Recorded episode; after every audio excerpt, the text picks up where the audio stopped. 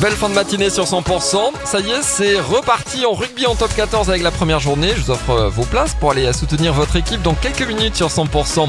11h, bienvenue.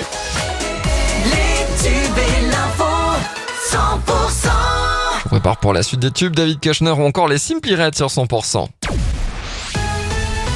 L'info sur 100%, Margot Alix. Bonjour Margot. Bonjour Emmanuel, bonjour à tous. Grosse vague de chaleur en France ces prochains jours. Un coup de chaud qui s'annonce comme le plus important de l'été.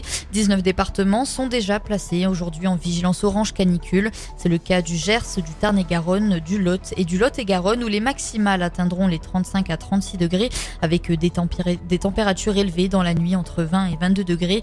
Un épisode caniculaire qui devrait s'intensifier et persister jusqu'au milieu de semaine prochaine. 39 degrés sont attendus mardi. Initié à Pau en 2016, le contrat municipal étudiant est relancé cette année. Le concept est simple, en échange de 40 heures de travail réalisé au service de la ville, le jeune reçoit une bourse de 1000 euros pour lui permettre de poursuivre ses études. Les candidatures sont déjà ouvertes et prendront fin le 30 septembre prochain. 30 jeunes pourront bénéficier de ce contrat. Trois jeunes entrepreneurs tarbais redonnent vie à l'entracte à l'Arsenal. L'établissement de nuit a fermé fin juin. Après d'importants travaux, la réouverture est prévue le 24 août prochain. Hugo, David et Romaric donnent vie au Blackout qui emploiera 15 personnes et sera ouvert les jeudis, vendredis et samedis soirs ainsi que les veilles de jours fériés.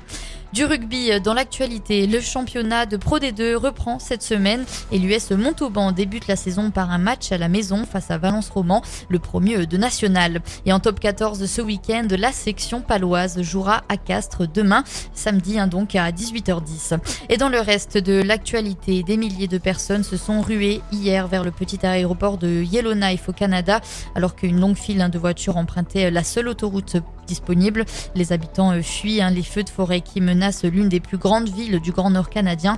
Au total, ce sont plus de 20 000 personnes qui ont reçu euh, mercredi soir l'ordre d'évacuer la capitale des territoires du Grand Nord-Ouest du Canada.